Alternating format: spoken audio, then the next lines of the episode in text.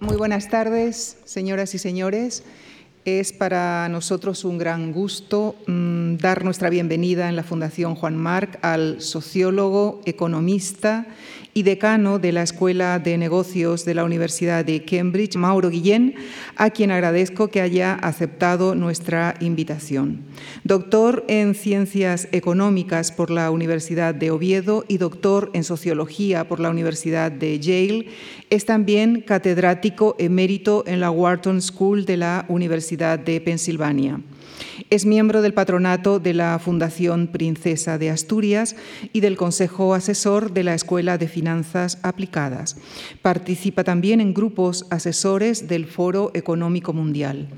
Entre sus numerosos libros mencionamos El auge de la empresa multinacional española, La disciplinada belleza de lo mecánico, Una nueva época, Los grandes retos del siglo XXI y 2030 viajando hacia el fin del mundo tal y como lo conocemos.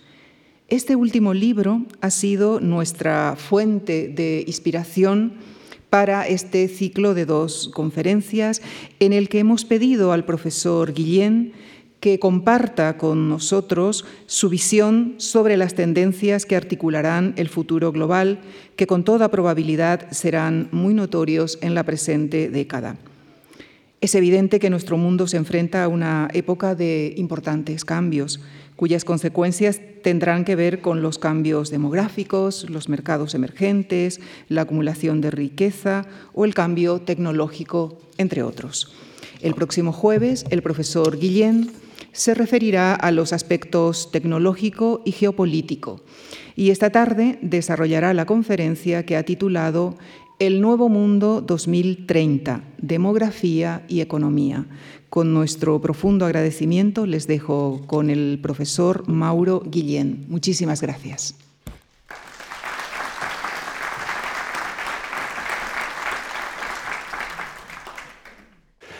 Ah, muchas gracias a Lucía Franco y muchas gracias a la Fundación Juan Marc por invitarme hoy y por supuesto a todos ustedes por venir hoy aquí esta tarde y a todos los que nos siguen por, por streaming. Eh, como creo que recordaréis, eh, Dors o Eugenio Dors una vez dijo que en Madrid o das una conferencia o te la dan. ¿no? Y hoy me toca a mí darla, supongo, y sobre un tema que mm, me parece personalmente un tema muy importante para el futuro del mundo. Yo voy a enfocarme hoy fundamentalmente en los próximos 10 años, qué es lo que puede ocurrir en eh, estos años que nos quedan de esta década hasta el año 2030, que es, por supuesto, el tema principal del, libro al que se refirió Lucía. Y lo voy a hacer desde una perspectiva un poco distinta a la del libro, desde la perspectiva de lo que viene ocurriendo en el mundo, por supuesto, en los últimos dos años. Eh, fundamentalmente la pandemia, no tanto la invasión y la guerra en, Ucrania, pero también podemos eh, referirnos a ellos a lo largo de la presentación. Y me voy a enfocar hoy en la temática demográfica y sus implicaciones para la economía, para la economía no solamente de España, sino de Europa y del resto del mundo.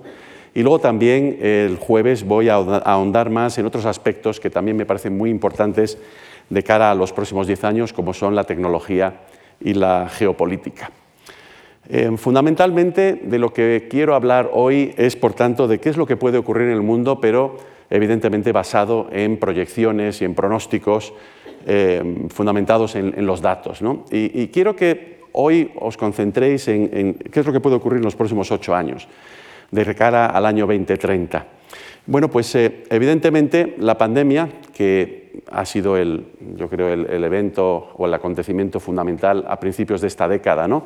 Eh, comenzando a finales del 2019 y principios del, 20, del año 2020, em, es un evento que quizás em, pues nos recuerde que resulta muy difícil predecir el futuro, ¿verdad? Eh, normalmente se suele decir que realizar predicciones es siempre muy complicado, sobre todo si son predicciones sobre el futuro. Hay veces, por cierto, que es realmente mm, difícil hacer predicciones sobre el pasado. Pero la pandemia, eh, yo creo que el efecto fundamental que viene teniendo es un efecto muy distinto al de otras crisis sanitarias que hemos tenido en el mundo a lo largo de la historia o de otras crisis económicas. Cuando, por ejemplo, pues consideramos la, gran plaga ¿no? de la peste durante la Edad Media, ¿no? la, la Baja Edad Media, lo que, lo que podemos apreciar es que esta pandemia es muy distinta. Aquella crisis de los 1300, de los años 1300, básicamente lo que hizo fue reconducir la historia, la llevó por, otra, por otro camino. ¿no? Eh, fue básicamente una crisis que mm, creó en varios países europeos las precondiciones para la revolución industrial que se produjo, se verificó 300 años más tarde, porque creó sobre todo una gran escasez de mano de obra, eh, porque murió mucha gente evidentemente, y eso mm, produjo o introdujo una serie de incentivos para la innovación tecnológica. Es por tanto, es por ese motivo por el cual muchos historiadores económicos dicen que la, la peste negra ¿no? Fue una precondición, en el fondo, de algo que ocurriría en Europa 300 o 400 años después, que fue la revolución industrial. Si todavía vamos más atrás en el tiempo, a la plaga de Justiniano en Constantinopla, ¿no? la actual Istambul, pues observamos tres cuartas partes de lo mismo, es decir, que aquella pandemia, el efecto principal que tuvo fue el poner fin a la estrategia expansionista del emperador, de Justiniano. Justiniano estaba a punto de volver a reunificar el imperio romano, es decir, de conquistar, o bien militarmente, o de por lo menos de controlar de una manera económica, todo el occidente europeo, de tal manera que nuevamente el imperio romano resultara unificado. Fue precisamente esa plaga de Justiniano, otra pandemia, la que evitó, se llama la plaga de Justiniano porque coincidió con este periodo de esplendor del, imperio eh, del este romano, eh, y eh, provocó, como digo, el que la historia pues, también discurriera por otro camino muy distinto, porque solamente podemos especular en estos momentos qué es lo que hubiera ocurrido si Justiniano hubiera conseguido nuevamente unificar el imperio romano. ¿no? Yo creo que también esta crisis es muy distinta a la Gran Depresión de los años 30, hablando ya de crisis económicas, o incluso a la crisis del petróleo del año 1973, que lo que hizo fue, esas dos crisis económicas, lo que hicieron también, al igual que esas otras pandemias, cambiar el paradigma económico. ¿no? Tanto la crisis de los años 30 de la Gran Depresión como la crisis de los años 70 del siglo pasado, la crisis que asociamos normalmente con, con la crisis del petróleo, pues fueron también dos momentos en los cuales eh, se cambió de paradigma, se cambió de tipo de economía. Esta pandemia que estamos viendo, a mí me gustaría convenceros hoy de que mm, supone una gran aceleración. Es decir, que al contrario que otras crisis en el pasado, que descarrilaron la dirección, la dirección en la que iba la historia, esta pandemia lo que hace es acelerar tendencias que ya existían anteriormente. ¿no? Es decir, es una gran aceleración. Y mm, permitirme que os ponga cuatro ejemplos sobre esta gran aceleración. El primero es el envejecimiento de la población. Os puede parecer eh, no intuitivo el pensar que la pandemia acelera este proceso de envejecimiento de la población que ya venía produciéndose, por supuesto, con anterioridad al año 2020. ¿Por qué la pandemia acelera el envejecimiento de la población? Por algo muy sencillo. Y es que en la mayor parte de los países del mundo, ante esta crisis, eh, la crisis eh, económica generada por la pandemia, las parejas jóvenes han pospuesto sus planes de tener bebés. Por ejemplo, en Estados Unidos, durante el año 2020, nacieron 300.000 menos bebés de lo que se esperaba. ¿Por qué? Porque las parejas jóvenes pierden su puesto de trabajo o perciben que hay incertidumbre y evidentemente lo primero que hacen es posponer el tomar decisiones tan importantes como la de tener un bebé. Ahora piensen en lo que pasa si cae eh, inesperadamente el número de bebés, no solamente en Estados Unidos, sino también en Europa, incluida España, en otros países del mundo, evidentemente el envejecimiento de la población se acelera, simplemente por la caída del número de bebés. El envejecimiento de la población en su conjunto se acelera.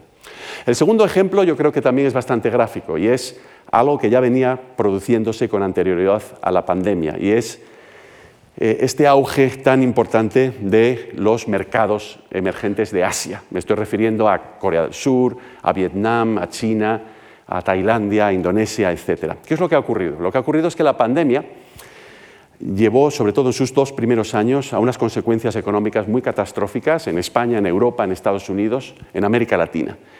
Pero no tanto en Asia. Supieron, sobre todo durante el primer año y medio de la pandemia, controlar eh, sus efectos en términos de los contagios, número de contagios, número de hospitalizaciones y también número de muertes, eh, con una mayor efectividad que en Europa o en Estados Unidos. Y a consecuencia de ello, el impacto negativo sobre la economía fue mucho más reducido.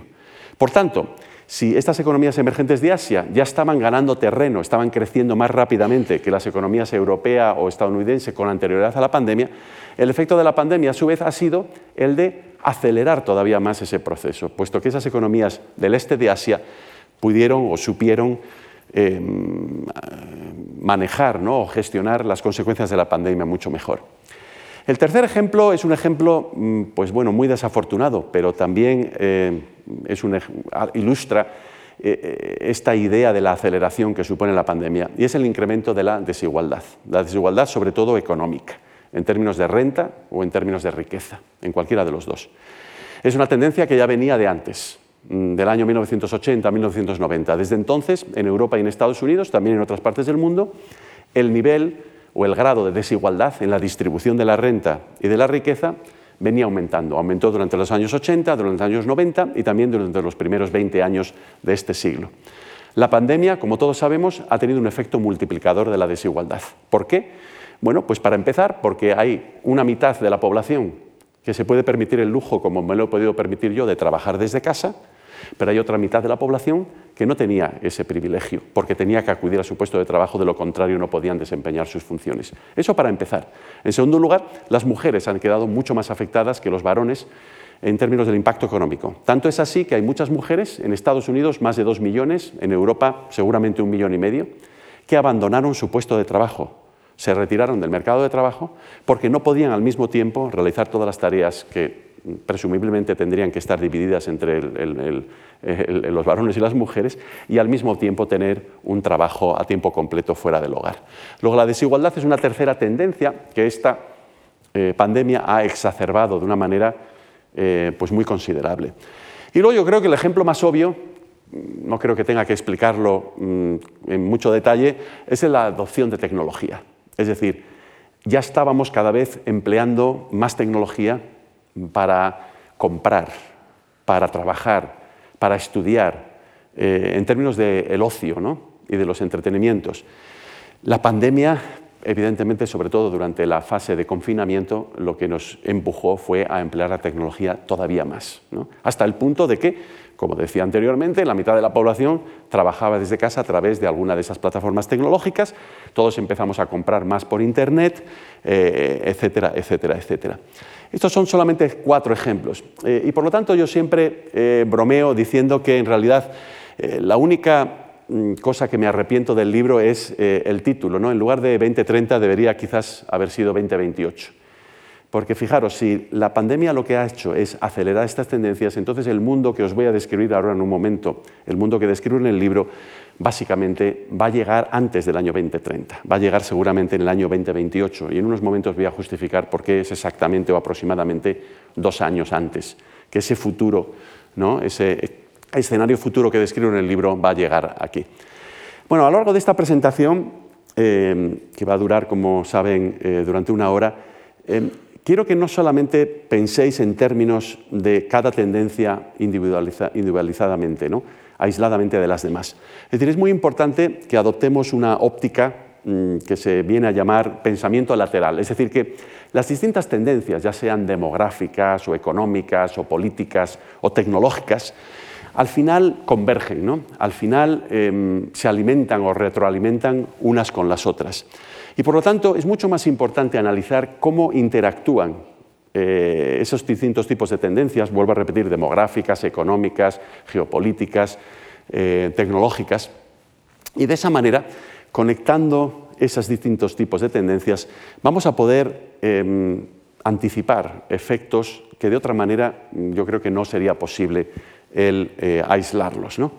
Em, la metodología que voy a seguir en los próximos 45 minutos es bastante sencilla.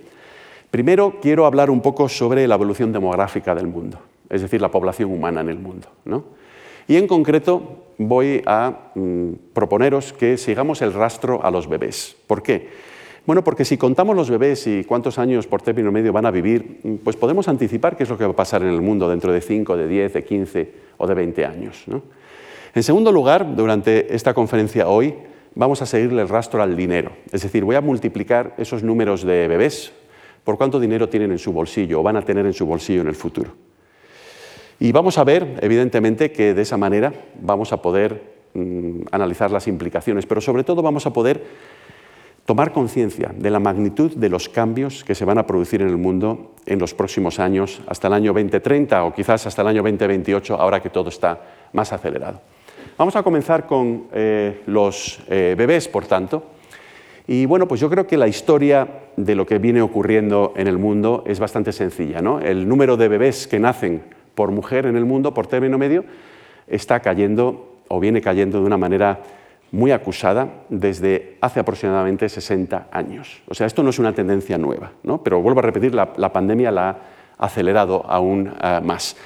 Para explicar lo que vemos aquí en pantalla, eh, lo que estoy reflejando aquí es la tasa total de fecundidad. Es decir, vuelvo a repetir nuevamente, aquí lo que vemos verticalmente es número de bebés que nacen por mujer estimados a lo largo de la vida reproductiva de las mujeres en el mundo. ¿no? Eh, en el eje horizontal, de izquierda a derecha, lo que vemos es la dimensión temporal. Empezamos en el año 1950, llegamos hasta finales del 2019 con datos reales, que está aproximadamente a mitad eh, del gráfico, ¿no? Aproximadamente ahí. Y luego el resto del gráfico hacia la derecha son proyecciones hacia el futuro. Em, aquí lo que vemos es algo pues, bastante sencillo. ¿no? Si nos fijamos en la línea que es eh, para todo el mundo, el conjunto del mundo, la que empieza a un nivel de 5, ¿no? pues lo que vemos es que en el año 1950 las mujeres en el mundo, a lo largo de su vida reproductiva, tenían por término medio 5 bebés. Hoy en la actualidad ese número es pues, aproximadamente, a ver si lo puedo marcar, aproximadamente 2.3 o 2.4 bebés por término medio. Y la proyección hacia el futuro es que ese número, vuelvo a repetir, es el trazo grueso el que estamos examinando, va a seguir cayendo. ¿Por qué cae el número de bebés? Bueno, pues podemos eh, empezar a hacer ciertas conjeturas. ¿no?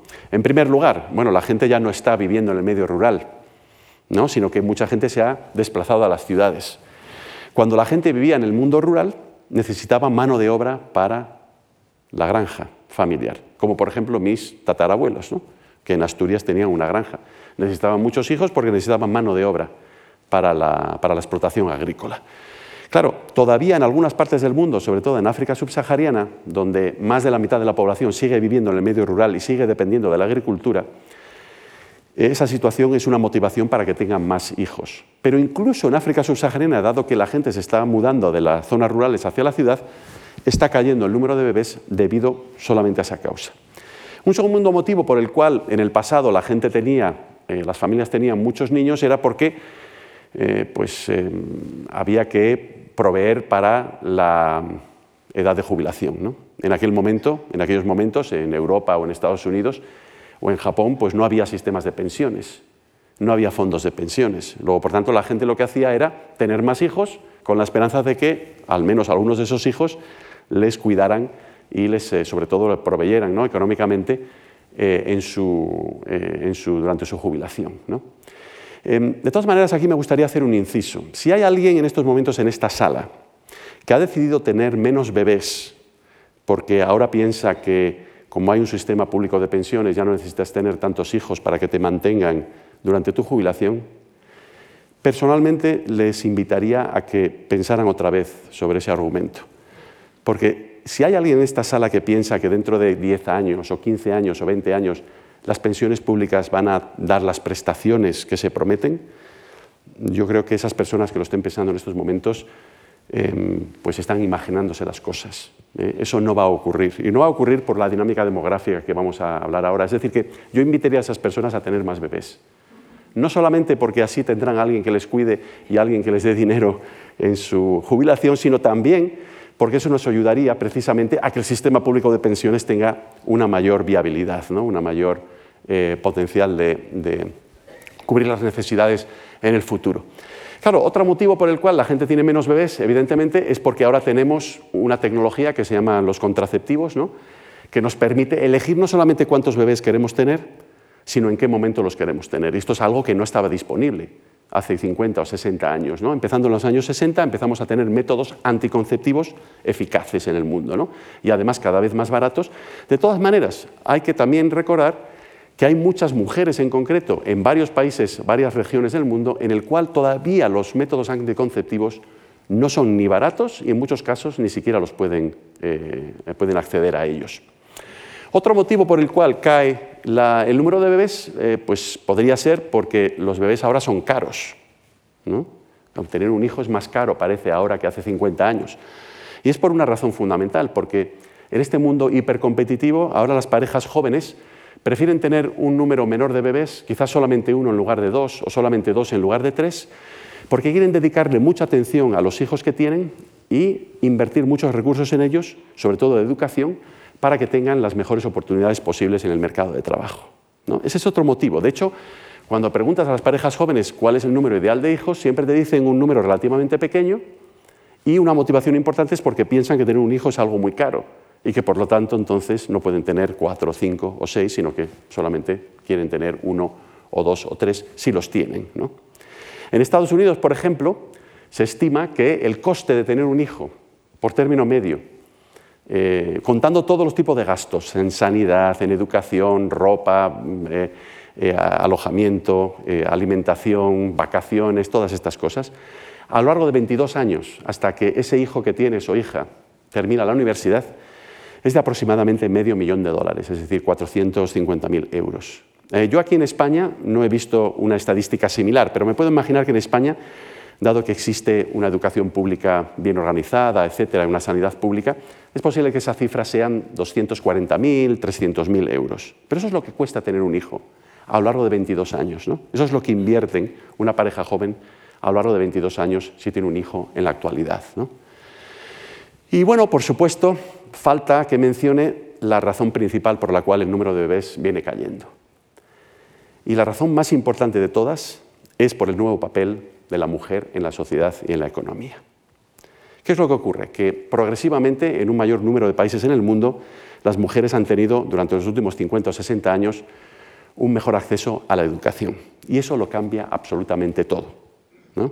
¿Por qué lo cambia todo? Bueno, porque si las mujeres tienen acceso a la educación, pueden permanecer en la escuela primaria, luego avanzar hacia el bachillerato, luego la universidad, quizás incluso un posgrado, hacen algo muy importante y luego, por supuesto, quieren tener un trabajo o una carrera profesional, ocurre algo muy importante a consecuencia de ello, y es que la mujer entonces pospone tener su primer bebé.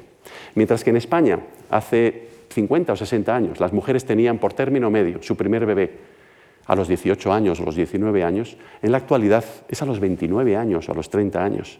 Es decir, que si una mujer no tiene su primer bebé hasta los 30 años, creedme que no va a tener 7 o 8 bebés. Va a tener como mucho uno, quizás dos, si empieza a los 30 años. No estoy haciendo un juicio de valoración aquí, simplemente estoy describiendo la realidad. ¿no? Yo estoy personalmente muy contento, tengo dos hijas, de que ahora las mujeres tengan acceso a la educación. La consecuencia es que entonces posponen tener su primer bebé y por lo tanto, en general, el número de bebés por mujer cae en el mundo. Fijaros que esto también ocurre, por ejemplo, en África subsahariana, por nivel educativo de la mujer. Las mujeres en África subsahariana que no tienen un diploma de escuela primaria tienen por término medio nueve bebés. En estos momentos, hoy, en el año 2020, nueve bebés. Las mujeres en África subsahariana que se gradúan del bachiller, del bachillerato, tienen por término medio cinco bebés.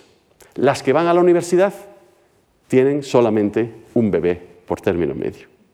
¿eh? O sea que esto se ve incluso en África subsahariana, es decir, que hay un gradiente ahí del efecto de la educación de las mujeres, eso es lo que realmente importa. Pero vuelvo a repetir, el mecanismo es muy importante, el mecanismo es que posponen tener su primer bebé hasta que tienen 25, 28, 30, incluso en algunos países por término medio 31 o 32 años. Y por lo tanto, si la mujer tiene su primer bebé cuando tiene ya 30 años, no va a tener 5 bebés o 6 bebés o 8 bebés, va a tener solamente uno, quizás algunas de ellas dos. Bueno, como ven aquí en el gráfico también, como veis, eh, esta línea, que es eh, la más gruesa, que empieza en 5 para el conjunto del mundo, pues tiene una forma muy distinta eh, dependiendo de la parte del mundo en la que nos enfoquemos. En la parte superior, la línea punteada es los países menos desarrollados del mundo, es decir, fundamentalmente África subsahariana, partes de Oriente Próximo y partes del sur de Asia. Como vemos, eh, incluso en esos países, desde el año 1985-1990, el número de bebés está cayendo. Y está cayendo por los mismos motivos que el número de bebés empezó a caer en España en los años 70, ¿no? Eh, y que hemos enumerado anteriormente. La siguiente región del mundo, los países menos desarrollados, que es la línea más eh, delgadita, que empieza en un nivel de 6, eh, pues son fundamentalmente China, India, Tailandia, Indonesia, Turquía, México, Argentina, Brasil, son todos los mercados emergentes, ¿no? el mundo emergente. Bueno, pues vemos que también, desde unos pocos años antes que en el mundo del subdesarrollo, desde los años 70, también ha caído ese número de bebés por exactamente las mismas razones. Y luego, por último, al final tenemos eh, los países más desarrollados, entre los que se encuentra España, es decir, aquí está toda Europa, Está Estados Unidos, Canadá, Australia, Nueva Zelanda, Japón, Singapur, etc. Y vemos que en esos países la caída de la fecundidad ya venía de, antiguo, pero algo sorprendente. ¿no? Primera sorpresa de la tarde. A partir del año 2000 parece que esta tasa de fecundidad, es decir, el número de bebés por mujer, en estas partes más desarrolladas del mundo, dejó de caer y ha crecido levemente durante los últimos 20 años. Espero que lo puedan apreciar ahí en el gráfico, ¿verdad? Y la proyección es que seguirá aumentando ligeramente. Bueno, preguntaros por qué se ha podido producir esto precisamente en los últimos 20 años. La principal causa de ese ligero aumento del número de bebés por mujer en algunos países europeos y también en Estados Unidos es la inmigración. Las familias de inmigrantes suelen tener más hijos por término medio. Ese es el efecto del eh, aumento en la inmigración que se ha venido verificando en Europa y en Estados Unidos desde los años 90 del siglo pasado. Y quiero que recordéis este dato porque es muy significativo para lo que viene en unos minutos en, mi presentación. de momento no hemos hablado de un tema importante, ¿no? que es los gobiernos y la política de los gobiernos, eh, sobre todo del chino, porque China es el país más poblado de la Tierra. Y como sabéis, durante 30 años, desde el año 1979, de ahí la, línea vertical, en China hubo una famosa política del hijo único. Eh, bueno, pues esa política del hijo único, como se puede apreciar tanto en las zonas rurales de China, que es este, este trazo de color granate que empieza aquí arriba, como en las zonas urbanas de China, pues hicieron que el número de, bebés por mujer cayera en China. Pero fijaros que incluso mucho antes de que se adoptara la política del hijo único, ya había caído el número de bebés en China, tanto en las zonas rurales como en las zonas urbanas. Es decir, que la política del hijo único, por decirlo de alguna manera, llegó tarde en China, porque ya había caído la natalidad de niveles de 7, 8 bebés por mujer hasta niveles de 3 bebés por mujer. ¿Por qué había caído? Por los mismos motivos que cayó en España o en Estados Unidos o en México porque la población empezó a moverse de las zonas rurales a las urbanas, porque la mujer se empezó a incorporar al mundo del trabajo, por todos los mismos motivos que antes. Eh, evidentemente, eh, eso no quiere decir que no haya habido ningún efecto de la política del hijo único en China. El mayor efecto ha sido el del desequilibrio entre el número de hombres y de mujeres, porque como sabéis, hay una preferencia cultural muy fuerte por el hijo varón en China. Si vas a tener solamente un hijo, prefieres que sea varón. Y por lo tanto, en China hubo muchos abortos e incluso muchos infanticidios durante este periodo, cuando una familia tenía una niña. Sabiendo que no podía tener más de uno, mataban a la niña ya nacida o hacían un aborto y entonces intentaban otra vez ¿no? en la ruleta de la suerte a ver si tenían un hijo varón.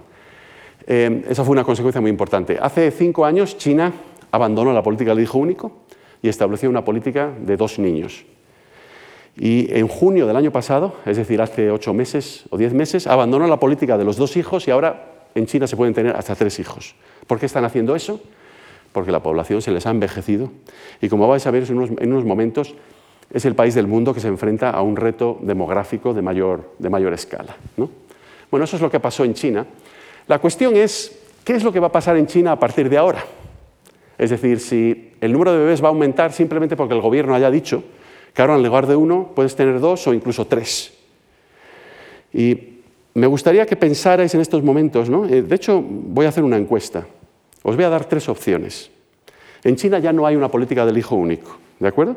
En China en estos momentos la tasa de fecundidad es 1,3 bebés por mujer, ¿de acuerdo? En estos momentos. La pregunta es, ahora que hay una, política gubernamental que permite a las familias tener hasta tres hijos, ¿Qué es lo que va a pasar con ese número en los próximos años? Pongamos en los próximos 10 años o 15 años. Os voy a dar tres opciones y quiero que votéis con la mano. ¿De acuerdo? La primera opción es que ese número va a crecer. Ahora que no hay una restricción, una prohibición de tener eh, más de un hijo, pues eh, la gente va a tener más bebés. La segunda opción es que va a permanecer en donde está ahora, 1,3. Y la tercera opción es que va a caer, a seguir cayendo. ¿Habéis pensado la respuesta? Bueno, pues podéis votar ahora. Primera opción, ¿cuánta gente cree que ese número en China, a consecuencia de la eliminación de la prohibición de tener solamente un hijo, incluso dos, va a aumentar? Levantad la mano si pensáis eso. Ya me imagino que pensáis que aquí hay gato encerrado, ¿no? Esta es la, esta es la cuestión, ¿no? Ha habido muy poca gente que ha levantado. ¿Cuántos pensáis que se va a mantener constante? Muy bien. Fijaros que es probabilísticamente muy difícil que se quede exactamente donde está. ¿eh? No es por nada, pero eh, es, es, muy improbable que se quede exactamente en 1,3. Pero bueno, ¿y cuántos pensáis que va a seguir cayendo? Sí, sea que estáis divididos. Mirad, la mejor manera de demostrar qué es lo que va a pasar es la siguiente. En Taiwán, la tasa en estos momentos es 1,2. En Corea del Sur, 0,9. Es el país del mundo con la tasa más baja. 0,9 bebés por mujer. Fijaros que el reemplazo de la población es algo más de dos bebés por mujer. ¿De acuerdo? Entonces, ¿qué es lo que parece que va a pasar en China? Va a seguir bajando. ¿Por qué va a seguir bajando? Porque por mucho que el gobierno diga que ahora se pueden tener más hijos, explícaselo tú a una mujer que acaba de terminar su carrera en Shanghai o en Pekín y que lo que quiere es trabajar y tener su carrera. No va a tener más hijos porque el gobierno lo diga. Ese número va a seguir cayendo y de hecho todos los expertos demográficos de China o de otros países del mundo dicen que esto va a seguir cayendo en China. Y fijaros que ni China ni, perdón, ni Taiwán ni Corea del Sur tuvieron nunca una política del hijo único. Eso fue solamente China. Y pese a eso, pese a que la gente podía tener el número de hijos que quisiera en Taiwán o Corea del Sur, y pese a eso ha caído hasta niveles incluso más bajos que los de China. Bueno, esta es una cara de la moneda, es decir, el número de bebés que van a nacer en el mundo. La otra cara de la moneda es cuánto van a vivir esos bebés. Eso es lo que se llama la esperanza de vida al nacer. Aquí volvemos a empezar otra vez en el año 1950 a la izquierda, llegamos hasta el 2019, el final del 2019, principios del 2020, con datos reales y el resto son proyecciones. Y verticalmente medimos cuántos años va a, vivir un bebé, pongamos, que nazca en el año 2020 en un país poco desarrollado del mundo. ¿no? Ese sería el número de años. Ahora tenemos los gráficos invertidos, es decir, los países menos desarrollados están en la parte inferior de la tabla, porque los bebés allí viven menos o se espera que vivan menos, y los países más desarrollados, incluido España, están en la parte de arriba. Ahora, lo realmente importante de este gráfico es algo que yo creo que es fundamental. ¿no?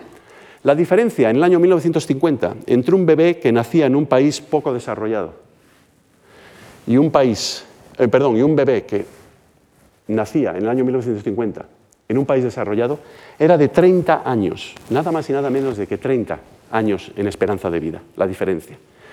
En la actualidad esa diferencia se ha cortado y es aproximadamente la mitad, solamente 15 años. Y si apreciáis visualmente el gráfico, cada vez la diferencia se hace más pequeña. Es decir, que los países en vías de desarrollo están ganando posiciones. La esperanza de vida de los bebés en esas zonas del mundo está aumentando más rápidamente que la de los bebés que nacen en, América del Norte o en Europa o en Japón. ¿De acuerdo? Y eso puede tener consecuencias evidentemente muy importantes para el futuro.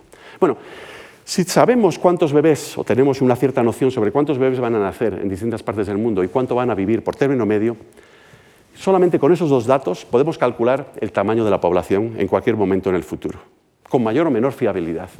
La primera vez que dibujé en mi ordenador el gráfico que voy a mostraros en un momento, pensé que había cometido un error, que algo no funcionaba, que quizás me había equivocado.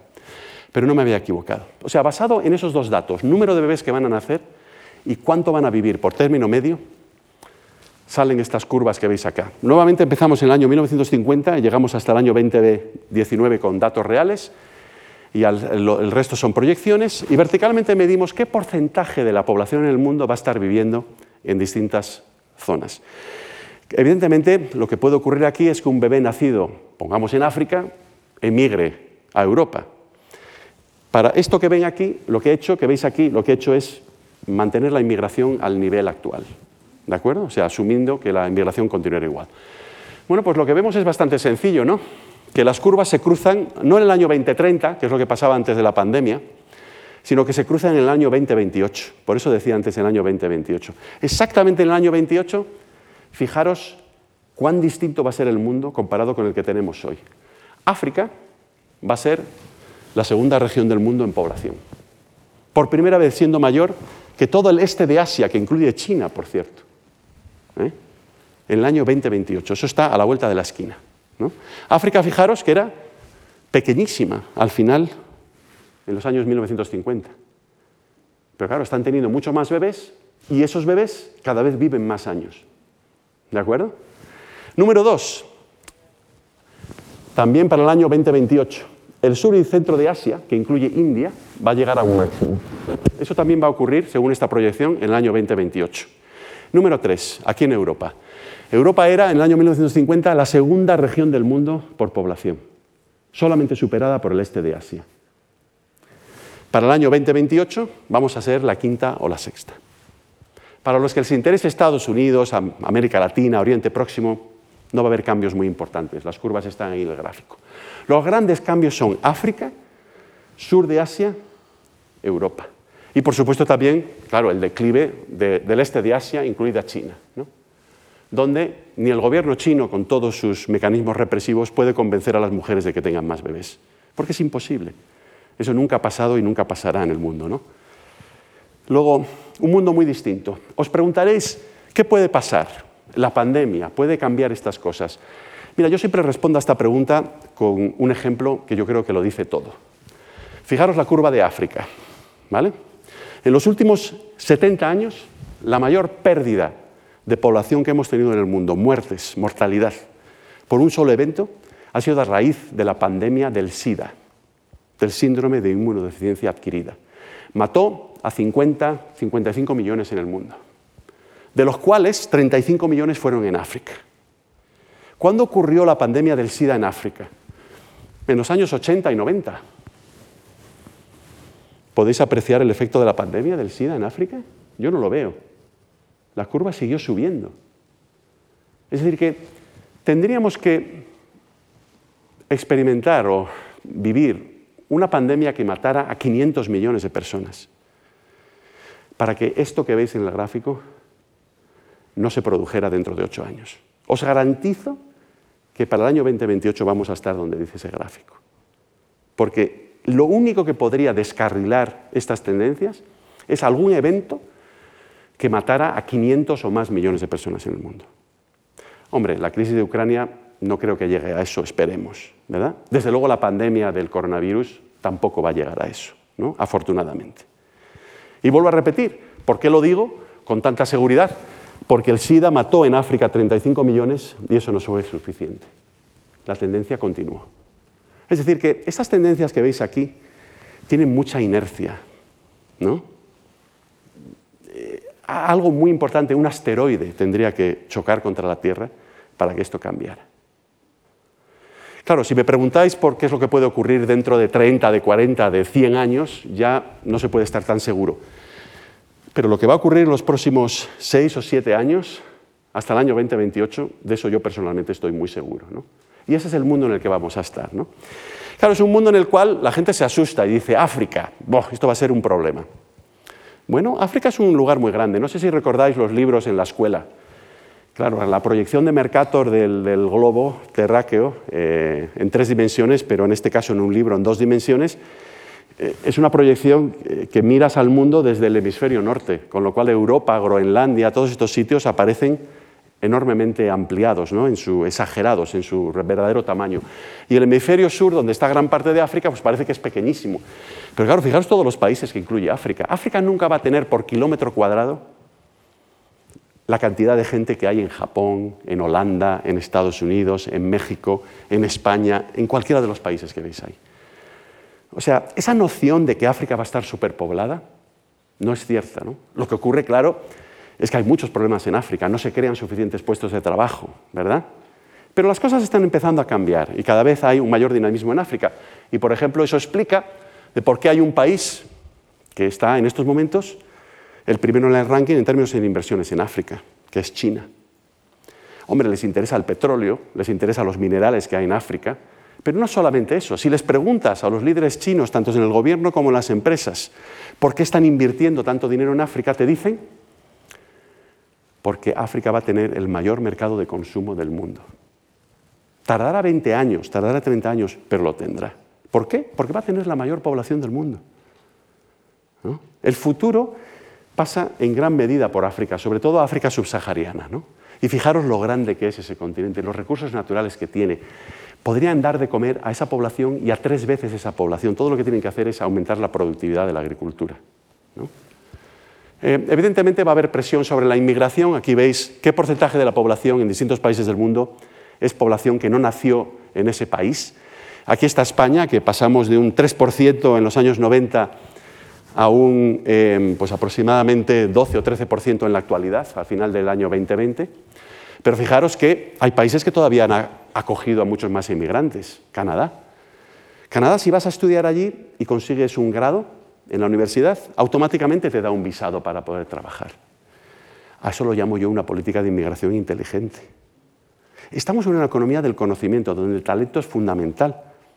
Lo que tiene que hacer la universidad es atraer a los mejores del mundo, que se gradúen, que se licencien, que obtengan su titulación y luego les das un visado para trabajar. No les envías otra vez de vuelta a casa. Si el factor más importante en la economía en estos momentos no es el petróleo, no son los minerales, es el talento. ¿no? Canadá yo creo que tiene la política adecuada. Y fijaros que tiene en estos momentos un 22% de su población casi una cuarta parte, que no nació en Canadá, que, que nació en otro país. Ahora, aquí no acaban los, efectos de todo esto que, de lo que os vengo hablando. Fijaros por un momento en la población entre 15 y 34 años. Este es el grupo de edad más pequeño, inferior, de los, de, los eh, eh, adultos. Aquí lo que veis son los mayores países del mundo en términos de cuántos millones de personas tienen entre 15 y 34 años a finales del año 2020 y cuántos van a tener a finales del año 2030. Bueno, pues hay tres tipos de países. Hay países como India, que está arriba del todo, que van a tener todavía más personas en ese grupo de edad, dentro de 10 años o dentro de 8 años. O también, por supuesto, Nigeria, ¿no? que es el, el mayor país de África. Pero luego hay países en los cuales este número se va a estancar. Por ejemplo, Estados Unidos va a tener más o menos el mismo número, en torno a los 90 millones. O también España. España no aparece porque no es de suficiente tamaño, pero España tiene hoy 9 millones y medio de personas entre 15 y 34 años y en el año 2030 vamos a tener 9,4 millones, más o menos lo mismo. Ahora, ¿qué es lo que pasa? Que la composición, tanto en España como en Estados Unidos, va a cambiar. En Estados Unidos, en concreto, para el año 2030, lo que hoy llamamos minorías, es decir, los africanos americanos, los latinos, los asiáticos americanos, van a ser la mayoría, van a ser más del 50% en ese grupo de edad. Voy a repetirlo porque es chocante. ¿no? En el año 2030, en el grupo de edad comprendido entre 14 y 34 años, más de la mitad de la población de Estados Unidos van a ser lo que hoy llamamos minorías. Esto va a cambiarlo todo. Y por cierto, no se puede explicar la elección de Donald Trump y su posible reelección dentro de dos años y medio sin tener en cuenta ese dato. Muy importante, las minorías van a ser la mayoría en Estados Unidos. Comenzando, por supuesto, en los grupos de edad más jóvenes, ¿no? en el conjunto de la población, sino en los grupos de edad más jóvenes.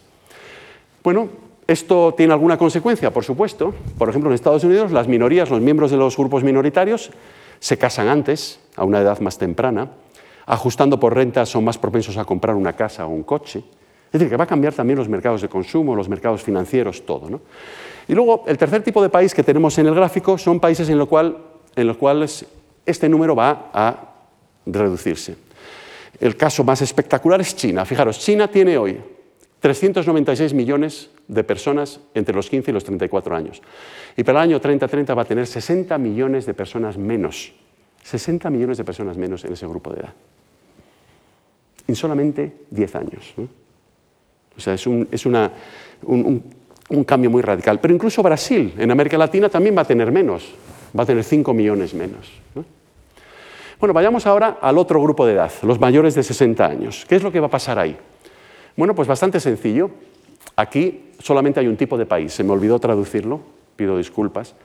En todos los países del mundo, ya sea rico o pobre, va a crecer el número de personas por encima de los 60 años. Fijaros en China. China va a pasar de 250 millones hoy a nada más y nada menos que 363. O al mismo tiempo que China va a tener 60 millones menos de personas jóvenes, va a tener 110 millones más de personas por encima de los 60 años. Claro, evidentemente el gobierno chino no sabe lo que hacer y por eso está diciendo, por favor, tengan más hijos. En un país, por cierto, donde no hay inmigración, luego no hay válvula de escape. La situación es muy seria para China. Yo, francamente, yo no sé China cómo se las va a arreglar. Yo personalmente creo que India tiene un futuro muchísimo más halagüeño que China, porque este problema es muy gordo. ¿no? Claro, ¿qué es lo que pasa? Pues si comparamos el grupo de edad en edad de laboral, entre 15 y 59 años, y vemos cuántas de esas personas hay por cada persona por encima de los 60 años, ¿no? pues vemos que, por ejemplo, en España hemos pasado en el año 1950 de tener seis personas en edad laboral por cada persona por encima de los 60 años y que en la actualidad tenemos una y media. Y fijaros el caso de Japón, que todavía es más extremo. Pero en todos los países del mundo, salvo Nigeria, que claro está en África y todavía hay muchos bebés, en todos hemos pasado de cinco o seis personas en edad laboral a solamente dos o una y media. Mira, los políticos pueden decir muchas cosas sobre la viabilidad en el futuro del sistema de pensiones. A mí personalmente no me engañan. Esto es insostenible. O sea, yo creo que cuanto antes nos demos cuenta de esto, mejor. ¿no? Es insostenible. Sobre todo en un momento en el cual, cuando una persona cumple 60 años por término medio en España, todavía puede esperar vivir por término medio otros 25 años. Es que no es solamente que haya caído el número de personas en edad laboral con respecto al número de personas que están jubiladas, sino que a su vez los que están jubilados viven más años. Entonces, a menudo la gente me pregunta, ¿qué va a pasar? ¿Van a reducir las pensiones? ¿O vamos a tener que trabajar más tiempo? ¿O vamos a tener que realizar más contribuciones al sistema público de pensiones mientras trabajemos? Y yo mi respuesta siempre es la misma, vamos a tener que hacer las tres cosas, porque si no, no hay futuro. Es imposible, los números no cuadran. ¿no? es esa es la cuestión. Eh, perdón que le daba aquí a la tecla sin querer. Yo creo que el cambio es radical, ¿no? Solamente 50 años. Bueno, también van a pasar otras cosas. A mí me gusta mucho este ejemplo. No tenemos gente joven para que nos cuide. Cuando tengamos 80 o 90 años ya nos podamos eh, valer nosotros mismos. Vamos a tener robots que nos cuiden. En los experimentos que se están realizando con esto, por ejemplo en Japón, que es de donde vienen estas fotografías, los pacientes que les está cuidando un robot dicen que prefieren que les cuide un robot. ¿Por qué? Porque eso de que te cuide un ser humano y que te ayude con tus necesidades y tal puede ser embarazoso, ¿verdad? Pero no el robot. El robot nunca se equivoca. El robot te habla, pero solamente de las cosas que quieres escuchar. Algo más práctico. Esto es una paciente en Japón que sufre de demencia, de Alzheimer's, combinado. Esto es una foca robótica. La hace una empresa danesa, cuesta 3.000 euros. Todas las residencias de ancianos en Dinamarca tienen al menos uno de estos. Y los pacientes que sufren de enfermedades mentales, si se pasan horas interactuando con una foca que se mueve, ¿no? es robótica, se ve que mejoran en su estado mental. También hay experimentos con niños que mientras los padres salen a cenar el viernes por la noche o el sábado, les cuida un robot. Y en esos experimentos también los niños dicen que prefieren quedarse con el robot. Yo personalmente ya he asumido que cuando tenga 80 años, 90, 100, espero, y ya no me pueda valer por mí mismo, que me va a cuidar un robot por dos motivos. Uno, porque va a ser mejor para mí.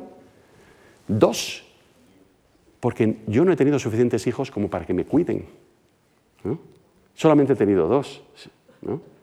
Y tampoco puedo esperar que sean los hijos de otros, porque toda la demás gente también ha tenido menos bebés. No suma, este es el problema. ¿no? Luego, por tanto, vamos a tener tecnología. ¿no? Pero yo creo que va a haber otra consecuencia que a mí me parece muy interesante y precisamente esto es además el tema que quiero perseguir en, el libro que estoy escribiendo ahora. Y es que, fijaros, durante los últimos 140 años hemos organizado nuestra vida en, en términos de tres etapas secuenciales. Primero jugamos cuando somos niños, luego estudiamos, luego trabajamos y luego nos jubilamos. Son cuatro etapas. Primero jugamos, luego estudiamos, trabajamos y nos jubilamos. Bueno, ¿qué es lo que ocurre? Bueno, pues que hay tres grandes cambios que se están verificando. El primero es que una persona de 60 años, ahora que cumpla 60 años, está en mejor forma física y mental que una persona que cumplía la misma edad hace 50 años. Completamente, ¿no? Número dos, en España, una persona que cumple hoy 60 años tiene una esperanza de vida de otros 26 años. Eso también ha crecido. ¿no?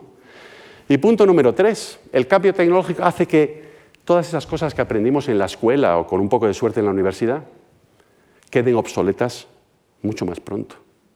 Eso es lo que hace el cambio tecnológico. Luego, vamos a conectar aquí, pensando lateralmente, esas tres tendencias.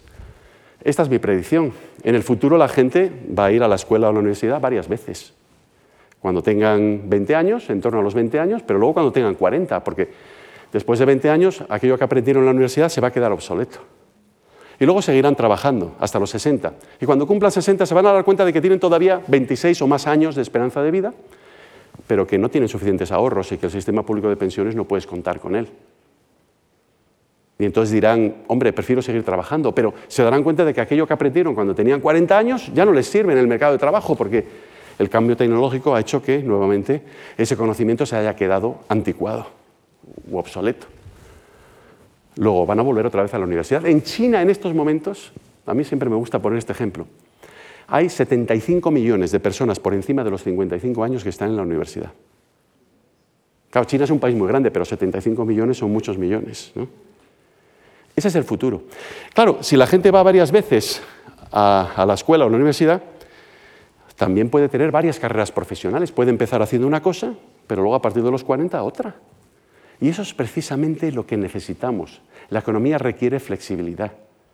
Las empresas van a tener que adaptarse a esto. Eso de intentar prejubilar a un empleado en el momento que cumple 50 años, que eso es básicamente lo que hacen las grandes empresas en España, no sé si os habéis apercibido de esto. ¿no? Eso es una práctica que hay que abandonarla cuanto antes. Pues no tiene ningún sentido. Tenía sentido hace 50 años cuando la gente vivía por término medio 60 años, pero ahora que la gente vive por término medio 80 y pico, esto no tiene ningún sentido. La gente tiene que trabajar más años. ¿no? Eh, los políticos os van a decir otra cosa, pero yo no soy político. ¿no? Eso es lo que puede ocurrir. Eh, otra cuestión importantísima de la que he hablado anteriormente es la urbanización. Aquí no me voy a extender mucho, pero si estáis preocupados por el cambio climático, el cambio climático sobre todo tiene que ver con la urbanización, el crecimiento de las ciudades. Las ciudades ocupan solamente el 1% de la superficie seca de la Tierra, tienen en estos momentos entre el 70 y el 75% de la población, pero son responsables esas ciudades en el mundo del 80% de las emisiones de carbono. Las ciudades son muy ineficientes en el uso de la energía, polucionan, eh, producen muchísimos residuos. Es, un problema muy grave que tenemos en el mundo. Fijaros cómo han crecido las ciudades. En el año 1970, fijaros en los círculos rojos, solamente había dos ciudades, Nueva York y Tokio, perdón, tres ciudades, Nueva York, Tokio y Osaka en Japón, con más de 10 millones. Solamente tres ciudades en el mundo. En el año 1990 ya tenemos también Los Ángeles, Ciudad de México, Sao Paulo, Buenos Aires, Mumbai y Calcuta en China, perdón, en India, y luego también teníamos Seúl en Corea del Sur, con más de 10 millones de habitantes. O sea, teníamos una decena de ciudades. Más o menos en la actualidad, que es el 2018, ya vemos que el número de ciudades con más de 10 millones de habitantes ha seguido creciendo en el mundo. Y para el año 2030, de acuerdo con Naciones Unidas, vamos a tener 35 ciudades en el mundo. Es decir, de 3 hemos pasado a 35 ciudades, con más de 10 millones de habitantes en el mundo. Y en su conjunto, ciudades con al menos un millón de habitantes vamos a tener 450. El problema del cambio climático está en las ciudades.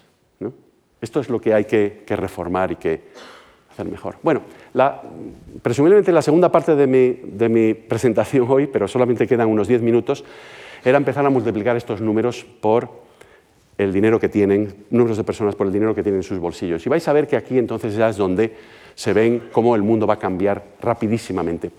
Primero quería enfocar vuestra atención en el fenómeno del crecimiento de la clase media. Claro, hasta hace muy poco la clase media solamente existía en Europa y en Estados Unidos y en Japón, y un poco en América Latina y un poco en algunos otros países. Pero ahora el mayor crecimiento de la clase media se está verificando en países que no solamente son muy grandes, sino que encima están creciendo muy rápidamente, como son China e India y el resto del mundo emergente. Entonces, ¿qué es lo que pasa? Si consideramos los mercados de consumo de clase media, es decir, el poder adquisitivo de la clase media, comenzando en el año 2000 y siguiendo hasta la actualidad, que es el año 2020, pues vemos que sí, todavía la Unión Europea y Estados Unidos son bastante grandes como porcentaje del total mundial. Pero claro, ya vemos que India y China están creciendo. Y para el año 2030, fijaros lo pequeños que vamos a ser nosotros en términos del poder adquisitivo de la clase media en su conjunto, el tamaño del mercado, y lo grandes que van a ser China e India y si a su vez le sumas el resto de Asia, vas a tener más de la mitad. de la clase media en términos de su poder adquisitivo en el mundo. Esto va a cambiar completamente la economía. ¿no? Las marcas de productos que hasta ahora siempre se enfocaban en el consumidor europeo y el norteamericano para lanzar nuevos productos, a partir de ahora, evidentemente, van a ver qué es lo que les interesa tener a estos consumidores en Asia, porque son los mayores mercados. Al final, siempre eh, todo lo que ocurre en el mundo de la empresa se deja llevar por los mayores mercados en el mundo. Ahora, lo curioso de todo esto es que si seguimos con estas proyecciones hasta el año 2050, en lugar de parar en el 2030, vemos que aproximadamente en el año 2040 algo inusual ocurre y es que India se convierte en el mayor mercado de clase media del mundo por encima de China. Normalmente cuando presento este gráfico, la gente en la audiencia me dice, esto es imposible, estás equivocado, China va a ser el número uno en todo. Y no es cierto. China es muy probable que tenga la mayor economía, porque la economía, recordar que es consumo más inversión más exportaciones. Aquí solamente estamos viendo el consumo interno, ¿no? por una parte del mercado, que es la clase media. ¿Por qué India va a convertirse en el mayor mercado de clase media del mundo aproximadamente en el año 2040? Por algo muy sencillo, porque tiene una población más joven. Y la gente joven es la que compra automóviles, es la que compra casas, es la que compra bienes eh, duraderos de equipamiento para el hogar. Es, tan sencillo como eso. Tiene una población mucho más joven que la, de, China y por lo tanto eso se va a reflejar no necesariamente en la inversión o en las exportaciones, pero seguro que se va a reflejar en el consumo. Em, y vayamos por un momento al otro extremo en la distribución de la economía, no, la clase media, sino los millonarios. El término que veis ahí arriba es el de em, eh, las personas con eh, patrimonios netos muy elevados. En concreto, aquí se reflejan aquellas personas como individuos que tienen un patrimonio neto por encima de un millón de dólares. ¿no? O sea, un patrimonio neto, el valor de sus casas, sus inversiones, etcétera, por encima de aproximadamente 900.000 euros. Bueno, y vemos algo muy sencillo, ¿no? Y es que si comparamos el año 2008, que fue el de la última crisis financiera global, con finales del 2020, que es el último año para el cual tengo estos datos, tenemos en el mundo más del doble de millonarios que los que teníamos hace 12 años tenemos aproximadamente 20 millones de millonarios en el mundo. Para las personas que están casadas, en estas estadísticas se les separa el patrimonio neto y se les atribuye a, los cónyuges. Y si observáis detenidamente el gráfico, en todas las regiones del mundo, en América Latina, en el Oriente Próximo, en Asia, en, en América del Norte, etc., hay un crecimiento de este número de millonarios.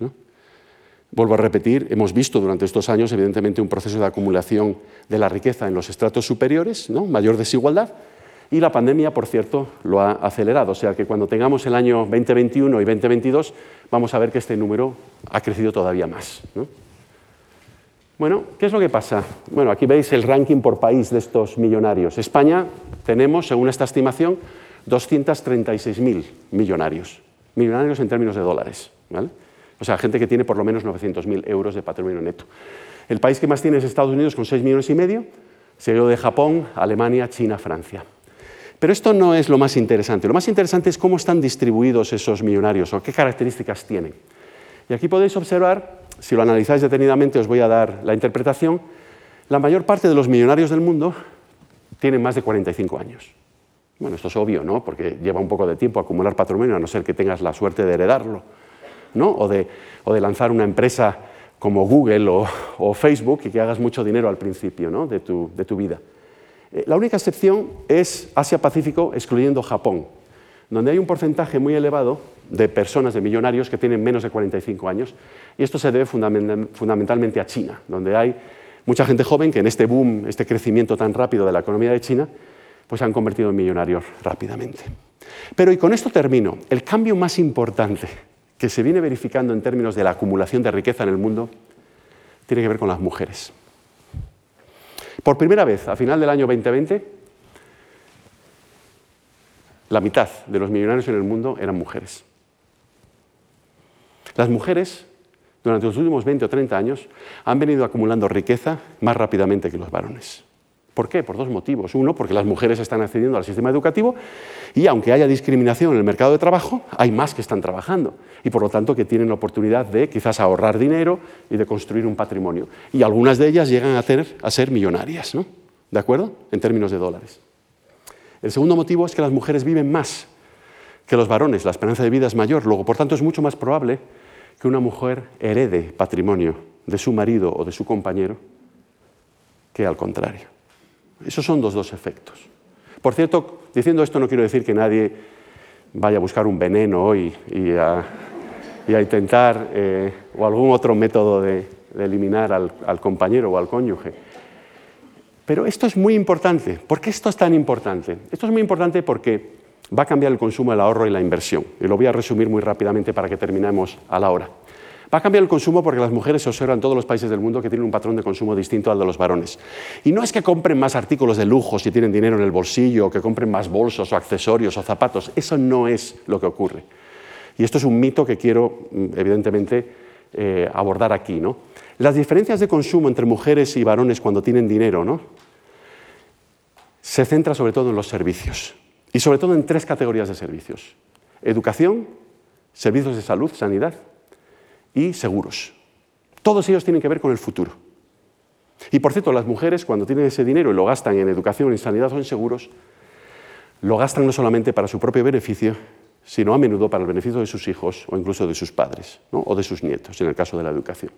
Esa es estadísticamente lo que se comprueba en el mundo. ¿no? Y vuelvo a repetir, va a cambiar el consumo porque cada vez tenemos más mujeres que tienen dinero y por lo tanto, dado que ellas tienen un patrón de consumo distinto, sobre todo en lo que tiene que ver con esos servicios, esas tres categorías de servicios a las que me refería, van a cambiar los mercados de consumo en el mundo. Ahorro.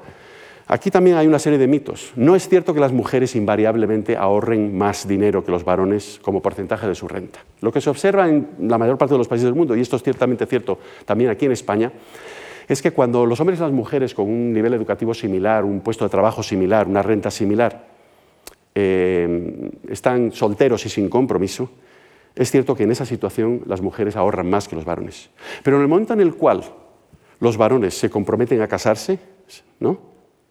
empiezan a ahorrar más. Seguramente porque se asustan de las responsabilidades que vienen y se dan cuenta de que no han estado ahorrando lo suficiente. Una vez que se casan, el péndulo vuelve a irse otra vez al lado de las mujeres. Mientras el matrimonio o, la pareja, de hecho, no tiene eh, hijos, ahorra más la mujer. En el momento en que hay hijos, ahorra más el varón. ¿Por qué? Porque las mujeres pasan más tiempo con los hijos. Y si pasas más tiempo con los hijos, os lo puedo decir, por propia experiencia, empiezas a gastar dinero. Porque siempre hay algo que hay que comprarles, una golosina, un bocadillo, un pantalón porque se les rompió, o pagar la excursión del colegio. Eso es en cuanto al ahorro. Y por, término, por último, eh, por último eh, la inversión, los mercados financieros. ¿Por qué van a cambiar a raíz de este proceso por el cual las mujeres están acumulando riqueza más rápidamente? Pues algo muy sencillo. Porque en términos generales se demuestra en prácticamente todos los países del mundo que las mujeres suelen ser más adversas al riesgo. Es decir, a la hora de invertir sus ahorros o sus capitales, eh, toman menos riesgo. ¿De acuerdo? Ahora bien, es cierto también que a medida que las mujeres adquieren más experiencia sobre cómo funcionan los mercados financieros, toman más riesgo. Y los hombres, por cierto, reducen su perfil de riesgo, es decir, que al final convergen ¿no? un poco unos con los otros. Pero en general, vuelvo a repetir, tanto los mercados de consumo como los mercados financieros, a través de los mecanismos de ahorro y de inversión, van a cambiar radicalmente por este efecto. Es decir, que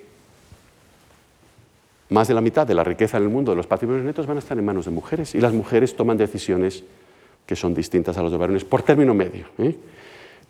Que no se me olvide decir eso, siempre por término medio. Luego, por tanto, y con esto resumo, ¿qué, es lo que estamos viendo, lo que vamos a ver en los próximos ocho años, ¿no? de aquí al año 2030 o en términos demográficos de aquí al año 2028? Pues bueno, lo que vamos a ver es un desplazamiento de los centros de gravedad de la población en el mundo. Europa se queda más pequeña, el este de Asia se queda más pequeño y los que crecen son el sur de Asia, incluido India y África subsahariana. El resto del mundo, América Latina, Oriente Próximo y tal, son comparsas en todo esto, no, no cambian mucho. Eh, los grandes cambios están en esas otras cuatro regiones. Cambios muy radicales en términos de la estructura de edad, a lo que me refería antes. Todos los países del mundo, más personas por encima de los 60 años. Y luego distintos tipos de países en lo que se refiere al grupo joven de edad. Algunos países van a tener más jóvenes, ¿no? en el grupo de edad, por ejemplo, de los 15 a los 34 años, mientras que otros van a tener muchos menos. Cambios en el ciclo de vida. Eh, en estos momentos, no más allá del 5% de la población, por ejemplo en Europa, vuelve otra vez a estudiar a lo largo de su carrera. Yo creo que en el futuro va a ser un porcentaje muchísimo mayor. No vamos a ir por esa secuencia de pasos, ¿no? primero jugar, luego estudiar, luego trabajar y al final nos jubilamos, sino que vamos a estar rotando entre el sistema educativo, entre aprender eh, y eh, trabajar varias veces durante nuestra vida laboral. No tuve tiempo para hablar sobre el trabajo remoto, pero simplemente a realizar un apunte muy importante. El trabajo remoto es fantástico. Yo personalmente lo he disfrutado muchísimo y me parece una innovación maravillosa. Ahora bien, hay un pequeño problema con el trabajo remoto. Y es que si yo puedo desempeñar mi labor desde mi casa en lugar de mi oficina, estando mi casa y mi oficina, pongamos a 5 kilómetros de distancia, eso implica que alguien que esté a 5.000 kilómetros de distancia también puede hacer mi trabajo. Y si esa persona hace el trabajo con la misma productividad y la misma calidad que yo, pero en lugar de querer cobrar 100, está contento con 50, créanme que las empresas van a contratar a esa otra persona. Luego nos tenemos que poner las pilas, porque esto del trabajo remoto es un arma de doble filo. Por un lado nos facilita la vida, pero por otro abre las compuertas a que al final tengamos un mercado de trabajo completamente global. Esto es potencialmente, yo considero bastante peligroso. Clases medias en mercados emergentes, acumulación de riqueza y el último punto, que yo personalmente creo que es el más importante, y no lo digo porque tenga dos hijas, sino porque realmente es lo que ha cambiado el mundo y lo va a seguir cambiando, es el nuevo papel de la mujer. Todo empieza con el número de bebés, perdón, todo empieza con su acceso a la educación, sus carreras profesionales, el menor número de bebés y en cadena produce todos los demás cambios que hemos visto acá. Ese es, en, en, definitiva, el mensaje que quería transmitir hoy. Si os ha gustado, el jueves va sobre tecnología y sobre, un poco sobre geopolítica. Muchísimas gracias.